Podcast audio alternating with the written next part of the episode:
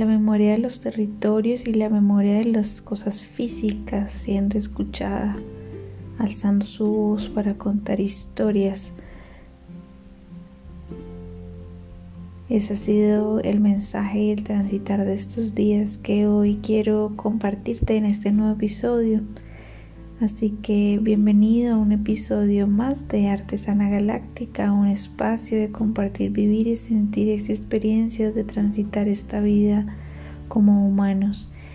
Hoy hablando y compartiendo de algunas experiencias de viajes que he tenido en estos días y también de habitar tránsitos de mudanzas, de cambio de, de mi hogar que me ha llevado también a hacer conciencia de la memoria que guardan los territorios, que es un tema que he compartido en podcasts anteriores y que hoy quiero ampliar para compartir.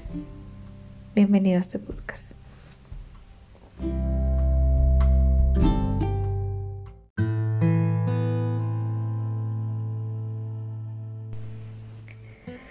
Hola, hola, feliz día, feliz tarde, feliz noche, según el lugar y la hora en el que estés escuchando este podcast. Bienvenido a este episodio.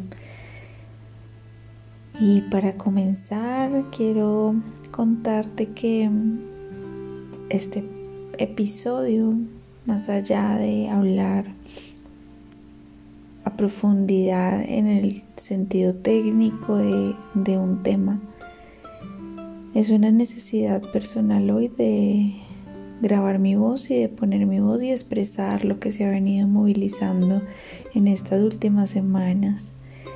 Em, y algunas también reflexiones de pronto personales que, que he tenido y que bueno, siento la necesidad de grabarlas para escucharlas yo misma y para ir integrando lo que se mueve y mi aprendizaje acá y también lo que he desaprendido y lo que he recordado y bueno, tal vez eh, si lo escuchas sea de resonancia para tu camino o para tu proceso. Así que bueno, eh, gracias por estar aquí nuevamente y, y quiero empezar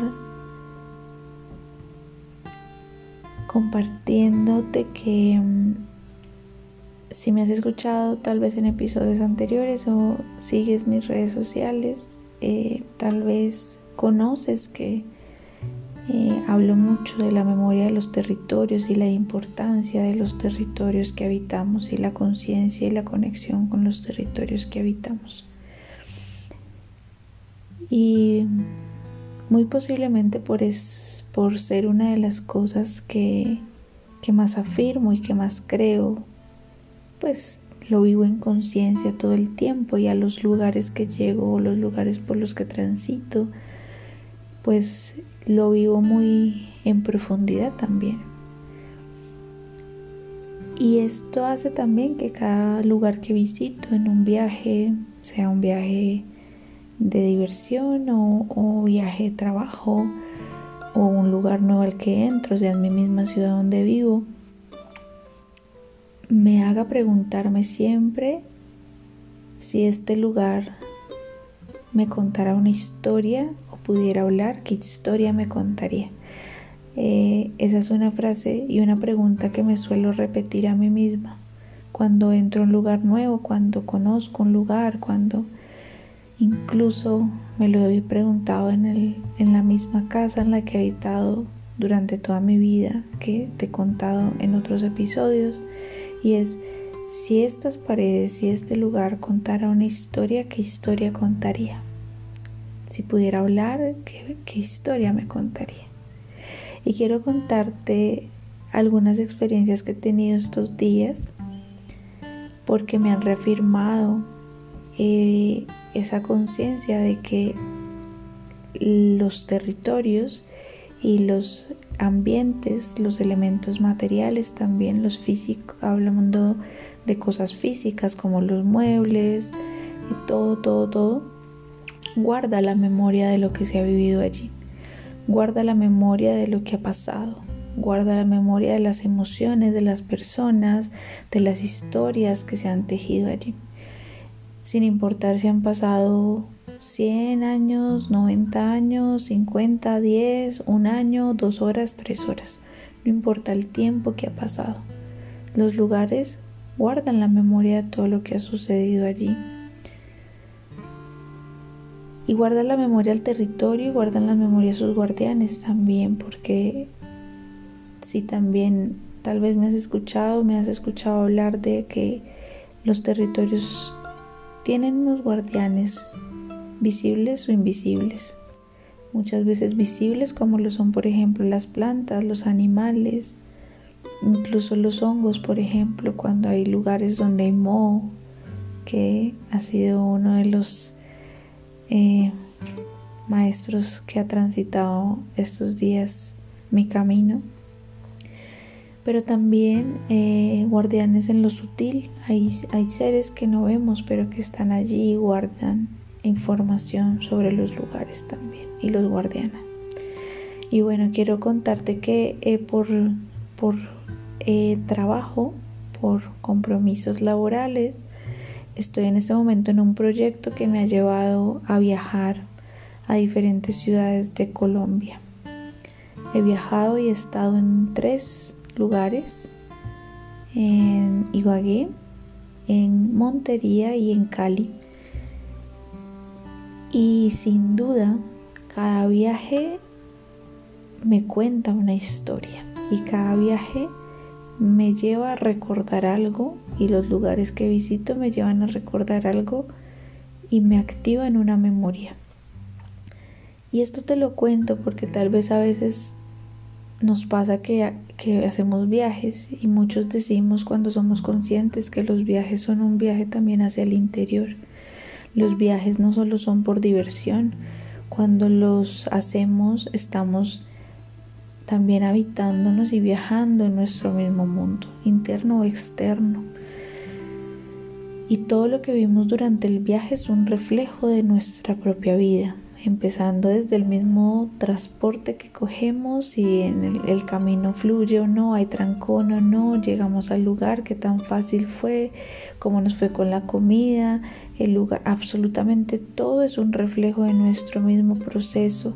A veces cuando los viajes eh, se complican, mm, nos está mostrando algo, nos está mostrando un espejo también de nuestros propios miedos, de nuestros propios bloqueos. Y también cuando un viaje es totalmente fluido, también nos muestra algo de nuestra vida, de cómo fluimos con la vida. Y los lugares que visitamos no los visitamos por casualidad. Usualmente cuando vamos a un viaje, eh, vamos a un viaje y nos quedamos en lugares, hoteles o incluso, o incluso a casas de familia cuando vamos a lugares o a territorios que son conocidos, que, que tenemos personas cercanas y conocidas. Y esos lugares también no los visitamos por casualidad, los visitamos porque estamos en resonancia con esos lugares y porque ese lugar también tiene una historia que contarnos o tal vez nosotros tenemos una historia que contarle a ese lugar. Entonces te contaba que he estado viajando y específicamente los dos últimos viajes han sido los más profundos. El primer viaje que fue a Ibagué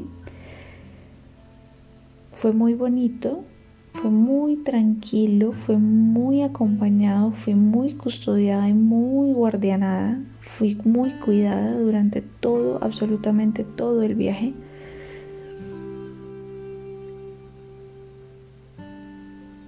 Y bueno, ahora que te lo estoy contando, quiero contarte que yo antes de ese viaje a Ibagué, eh, usualmente tengo unas cartas, que son las cartas eh, como un una barajita o un tarot de animales de poder y saqué una cartica y dije, ok, quiero ver qué animal me va a acompañar en este viaje. Y me salió el cerdo. Y hablaba muchas cosas, pero dentro de lo que hablaba había una frase que decía que iba a estar cuidada o que estaba cuidada, que no me preocupara porque estaba cuidada. Y ese viaje a Ibagué fue fui literalmente cuidada todo el tiempo, empezando porque eh, pues yo en, el, en estos viajes que te estoy contando viajo los días viernes em, y el sábado dicto taller y usualmente me regreso el mismo día o me regreso el día domingo. Em, la universidad con que estoy trabajando pues nos paga todo y en Ibagué pues nos tocó irnos por tierra. Mm, y desde que llegamos a Ibagué nos recogió una persona de la universidad, nos llevó hasta el hotel, entró al hotel, miró que todo estuviera bien para podernos dejar allí, al otro día nos recogieron, o sea, todo el tiempo nos llevaron, o sea, yo no tuve que gestionar el, el decir, ok, tengo que mirar qué transporte coger, no, como que todo fue, fue puesto. Y fue muy curioso porque el hotel en el que nos quedamos, eh, estaba cerca de la universidad, lo elegimos porque quedaba a cinco minutos de la universidad, de la sede en que íbamos a estar. Y fue muy chistoso porque entramos a este hotel, era un hotel medio casero, pero también como campestre. Y desde que entramos empecé a ver imágenes del, si, conoces tradiciones como la Iglesia Católica, conoces la imagen del Señor de la Misericordia, que es la imagen de Jesús con donde su corazón, de su corazón salen tres luces o tres, tres, colores, eh, que es ese corazón también de Jesús expandiéndose. Es una imagen muy bonita, se llama Nuestro Señor de la Misericordia. Mi mamá es muy devota a él también, eh, en mi familia también. Y en este hotel, desde que entré, habían imágenes de él pero no imágenes pequeñas, sino de paredes y muros completos. Y por todo el hotel habían imágenes de ángeles y muchas imágenes de Jesús en diferentes formas, pero muy desde no desde la, Jesús en la cruz, sino Jesús resucitado. Y eran literalmente te puedo decir que eran muros de esas casas campestres que son de 3, 4, 5 metros de alto. Así que cuando yo vi esto, sonreí y dije, ok, listo, ya entiendo, estoy siendo cuidada. Ya, ok, entiendo. Tal vez en lo, en lo visible, en lo físico, el hotel estaba muy solo, no había muchísima gente. Incluso me encontré solo con dos o tres o cuatro personas diferentes a los con los cuatro personas que íbamos, pero todo el tiempo estas imágenes estaban allí como diciendo, tranquila, estás cuidada. Y literalmente el viaje fue así. Esa fue mi primera experiencia. La segunda fue el viaje a Montería, que ha sido muy bonito porque te voy a contar que en el viaje a Montería y en el viaje a Cali, si escuchaste algunos episodios anteriores, o me has seguido en redes, eh, has escuchado que he hablado de las aguas, de unas aguas que me llegaron a través de Burbuja Cósmica, que es una mujer colombiana que es guardiana de aguas y me hizo la entrega del agua del Polo Sur, el, agua del Polo Norte, el agua corazón activo y las he sentido y he estado sintiéndolas en mi vida y en mi camino. Y cuando me avisaron de los viajes que iba a hacer en este nuevo trabajo que te estoy contando, mis guías me dijeron lleva las aguas. Siempre lleva las aguas que te vamos a decir en dónde las vas a poner. Y en Montería y Cali, que han sido los últimos viajes, literalmente me han llevado a ríos específicos a poner las aguas. Te voy a contar un poco más de Montería. Aunque siento que la historia de Montería apenas hoy te voy a contar el inicio porque tengo dos viajes más a Montería y fue tan profundo el movimiento que se empezó a dar ahí que tengo que ir dos veces más a terminar de tejer y cerrar el proceso en Montería. Pero te voy a contar algo que fue muy bonito y es que Montería, eh, el viaje fue en avión y fue muy tranquilo, o sea, la universidad nos puso todo pero a mis otros compañeros se les complicó el tema de los tiquetes, no les habían comprado el tiquete, en fin, les pasaron mil cosas, a mí no me pasó nada. Llegué a Montería siendo más o menos las cinco y media de la tarde, pude llegar al hotel temprano, el hotel que elegí queda más o menos a cinco cuadras del río Sinú.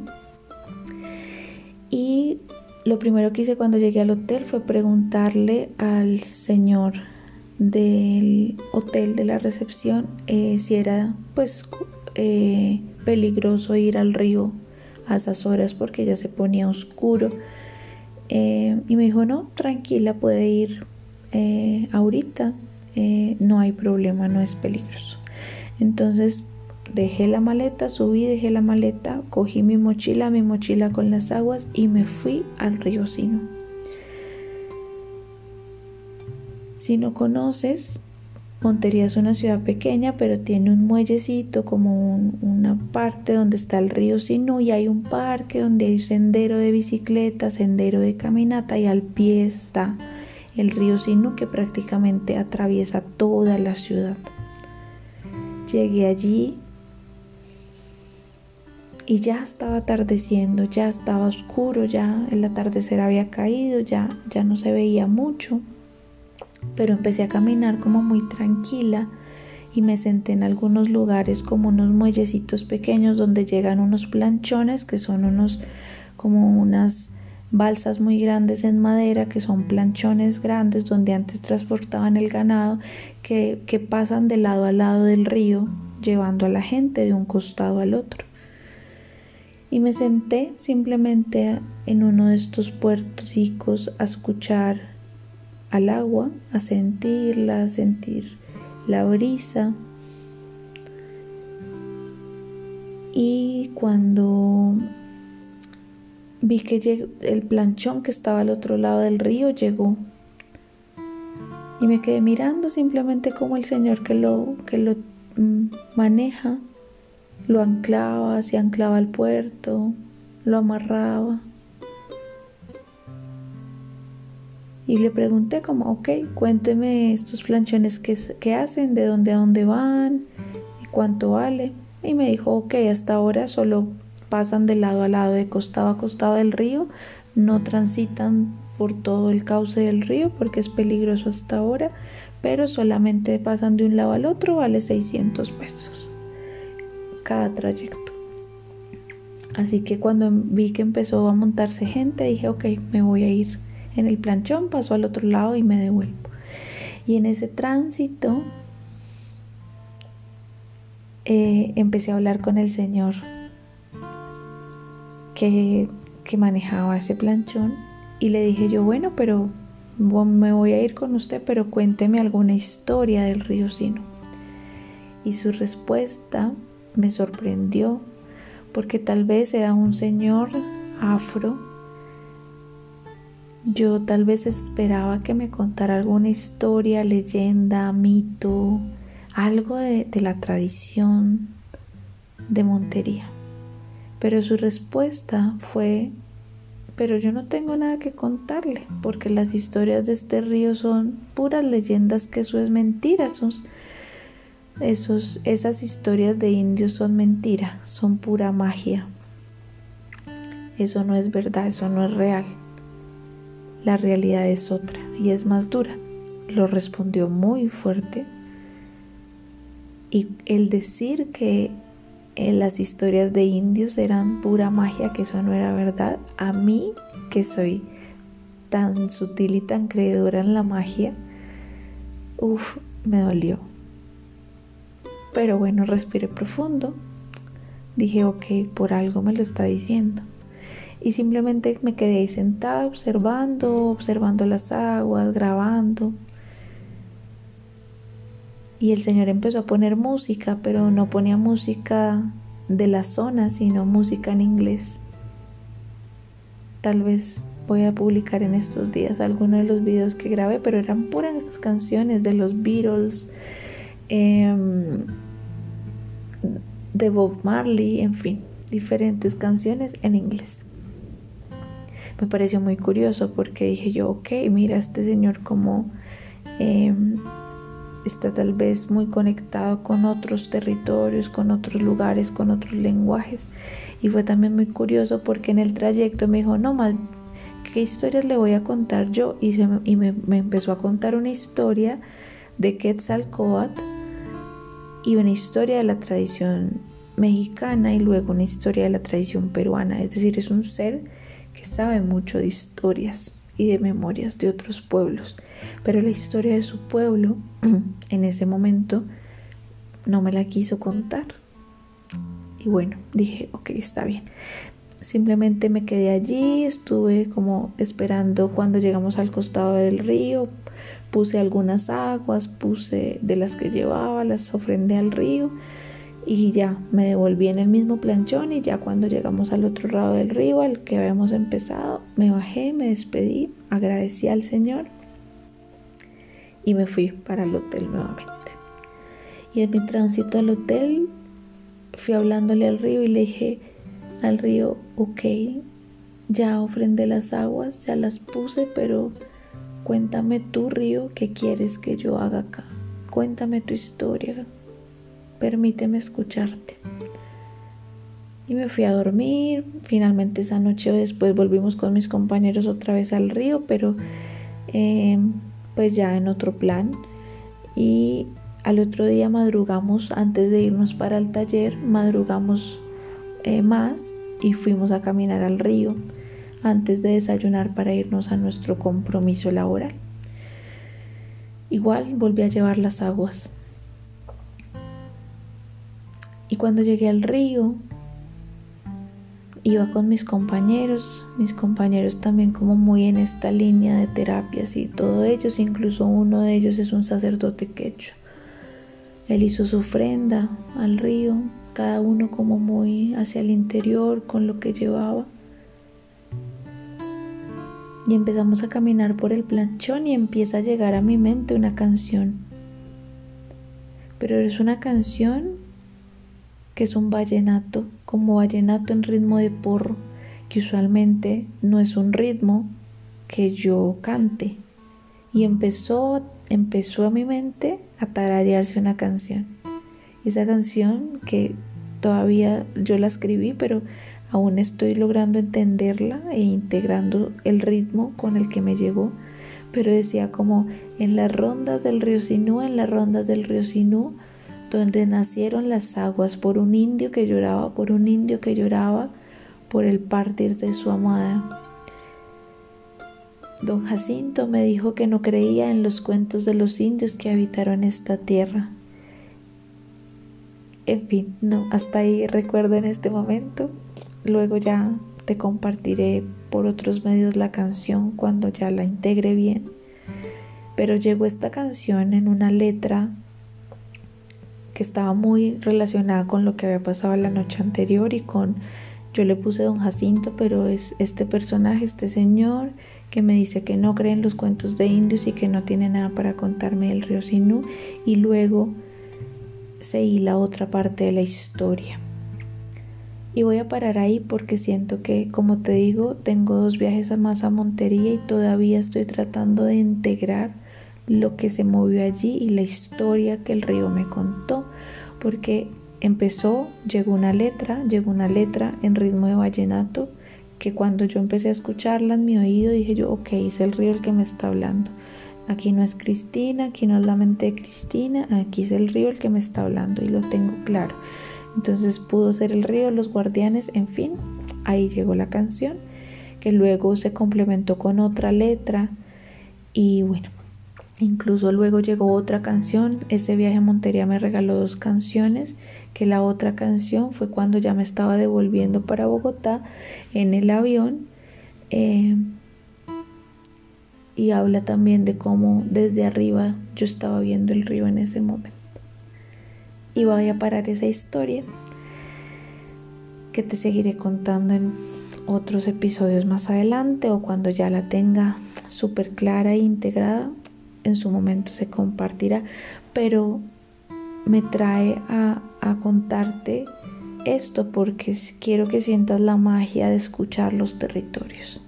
Quiero que sientas la magia de abrirse a poder escuchar todo y poder observar y estar en ese modo de observador y ver cómo todo afuera te va contando una historia y te va regalando algo. Y finalmente quiero contarte sobre el viaje de Cali, que fue el último que hice hace solo ocho días. No, no han pasado ocho días todavía y todavía estoy integrando porque movió memorias también muy profundas. Y hoy solamente voy a contarte tal vez una parte, no a profundidad, pero en este viaje también yo pensé que era, inicialmente me habían dicho es al Cauca y pensé que iba a ser a Popayán, pero a última hora me dijeron no, no vas para Popayán, vas para Cali. Y yo dije ok. E incluso me mandaron los tiquetes y cuando vi los tiquetes estaban para el domingo regreso dije yo, ok, dicto el taller el sábado y me dieron más días, más días no, sino más horas para estar en Cali, ok, bueno, hay, hay que mirar qué voy a hacer. Coincidió en que una de las personas que viaja conmigo o viajó conmigo a Cali fue mi profesora en arte terapia y la conocía desde antes y ella vivió en Cali, así, así que conocía pues la ciudad llegamos a Cali con, la persona que te estoy contando, que es mi profe, la profe Lucía, eh, que igual aquí hago propaganda de arte terapia Bogotá. Viajé con ella y llegamos a Cali, llegamos también temprano, llegamos sobre las 4 de la tarde. Nos fuimos a caminar, eh, pero cuando llegamos, llegamos primero al hotel.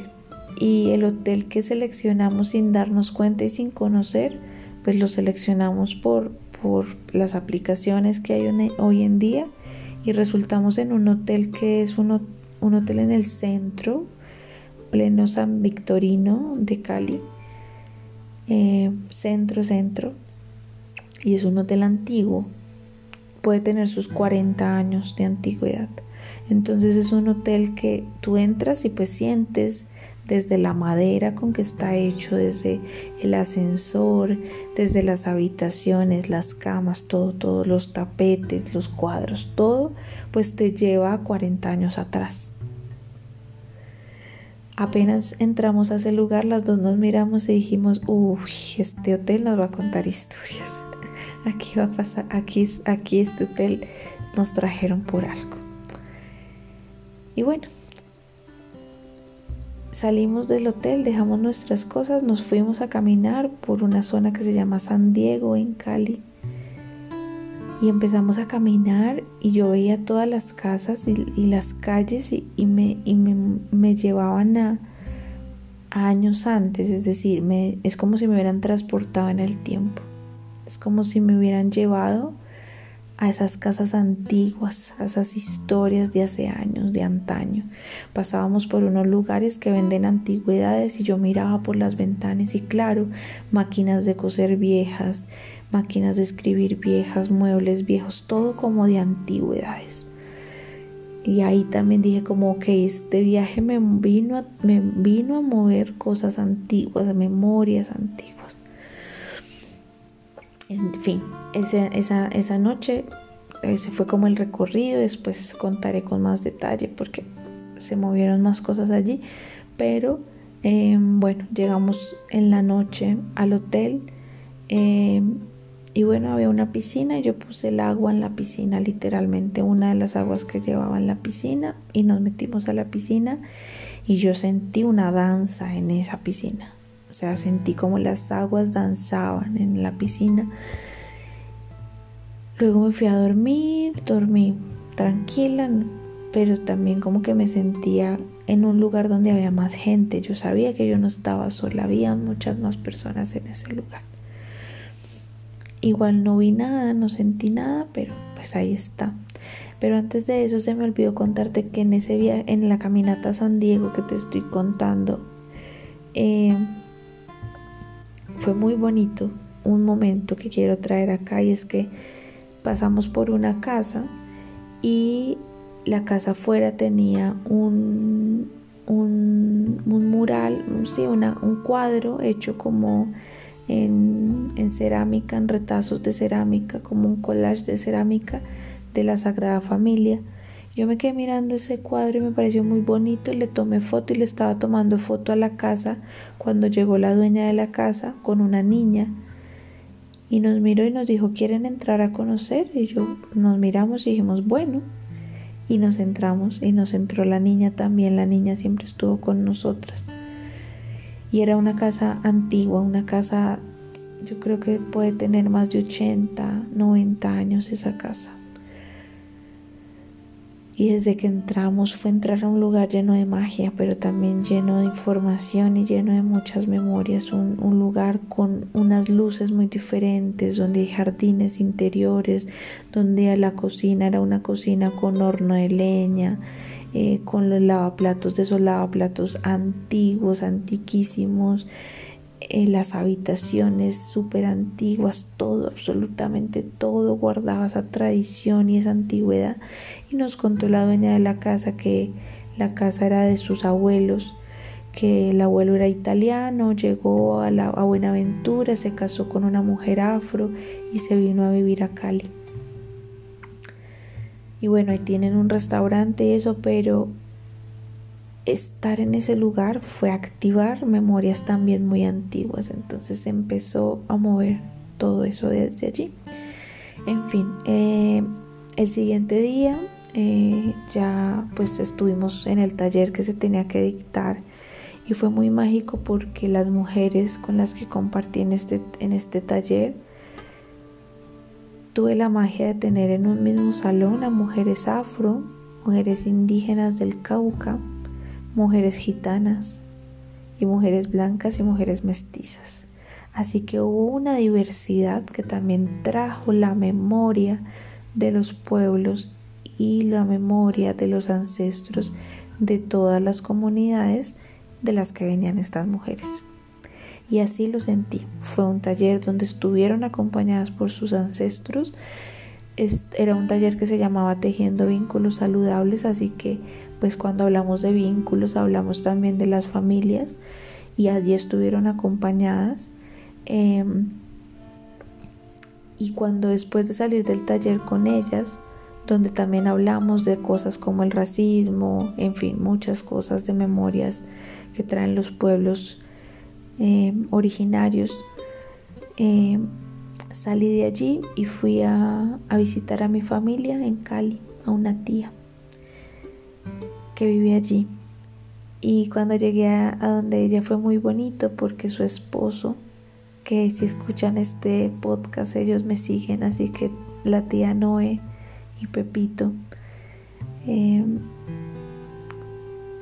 estos seres también son muy mágicos y Pepe es un ser que tiene mucha magia también porque es un ser que guarda muchas memorias. Siempre hablamos de que hemos vivido muchas vidas también y tal vez hemos vivido incluso muchas vidas juntos y él tiene muchas memorias también allí guardadas.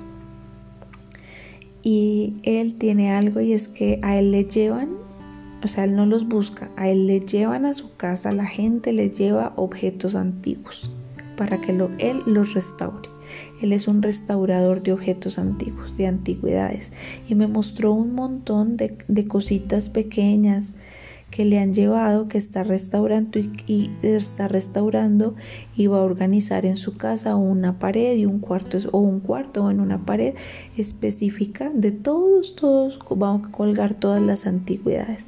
Estaba restaurando un reloj de esos que sale el pajarito acá cantando toc, toc, toc, toc, y estaba y me pasa, llega y me pasa y me dice, mira lo que me trajeron. Y me pasó una, una citara una citara es un instrumento de cuerda, es como un arpa. Y cuando yo cojo esta citara, empiezo a escuchar la melodía de esta citara.